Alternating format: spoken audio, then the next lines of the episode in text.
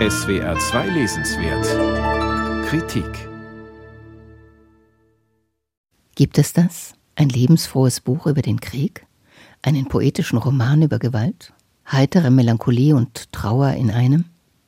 Javad Karahassans Einübung ins Schweben ist all das. Eine wunderbare erzählerische Reflexion über das Wesen des Menschen.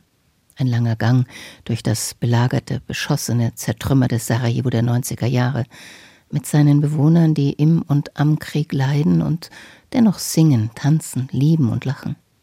Da ist Ibrahim, der Brunnenbauer, der in Reimen spricht. Die junge Jasna heiratet ein blutiges Hemd, denn ihr Bräutigam fiel im Krieg. Und Shakir, der Lebenskünstler, grüßt die Leute der Stadt. Mein süßes Honigherz, heißt Shakir den Erzähler willkommen, bevor ihn eine Granate zerfetzt. Und Shakir als roter Blütenregen auf die Titostraße herabfällt. Sollen Sie mein Lied ermorden? fragt die Sängerin und singt unter Granatenbeschuss weiter.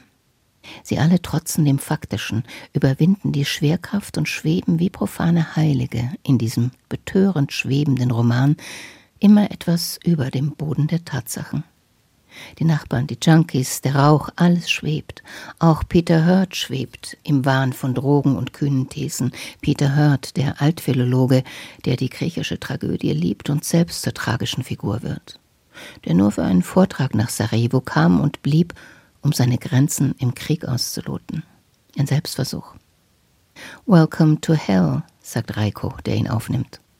Reiko ist Peters Schüler, sein Gegenpol und der Erzähler des Buches. Freie Menschen tragen ihre Grenze in sich und achten sie, weil sie sich selber achten, theoretisiert Reiko, und bleibt im Schutz der Bücher, während Peter draußen scheitert und mit ihm die abendländische Zivilisation, für die er steht. Peter wird zum Täter und Mörder, zum tragischen Fall von Entgrenzung. Cevat Karahassan ist ein Erforscher der Grenze. Freiheit braucht Grenzen, lässt der Reiko sagen, und dekliniert Begriffe wie Tradition, Moral, Scham, immer dem Wesen des Menschen auf der Spur. Und der Krieg hier ist die Entblößung des Menschen. In extremer Lage zeigt sich die Fratze der Gier und der Lüge, aber auch Solidarität, Mitgefühl und Weisheit. Werden Sie uns jemals das Böse verzeihen, das Sie uns antun?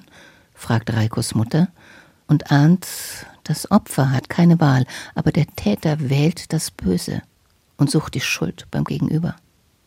Tief hinab in Dantes Hölle steigen Peter und Reiko sein Vergil in ihren philosophischen Exkursen der Rahmenhandlung des Romans.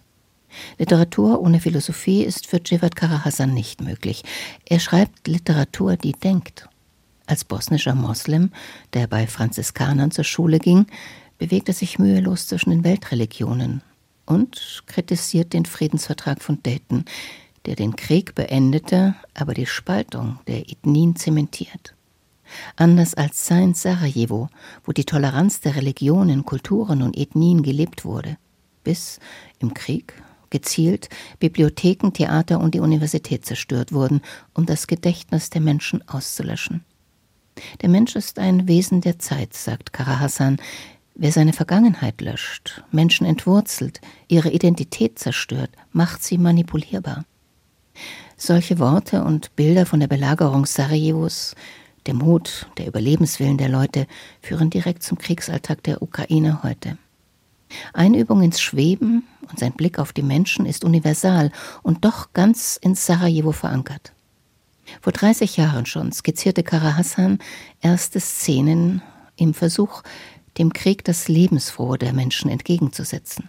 Erst jetzt war ihm dieser Roman möglich. Ein Wunderwerk an Geschichten, eine Hommage an Sarajevo, an Menschen, die er kannte und denen er mit diesem lebensklugen, bewegenden, meisterhaften Roman ein Epitaph schuf. Cevat Karahassan, Einübung ins Schweben, übersetzt von Katharina Wolf-Grieshaber, erschien bei Surkamp für 25 Euro.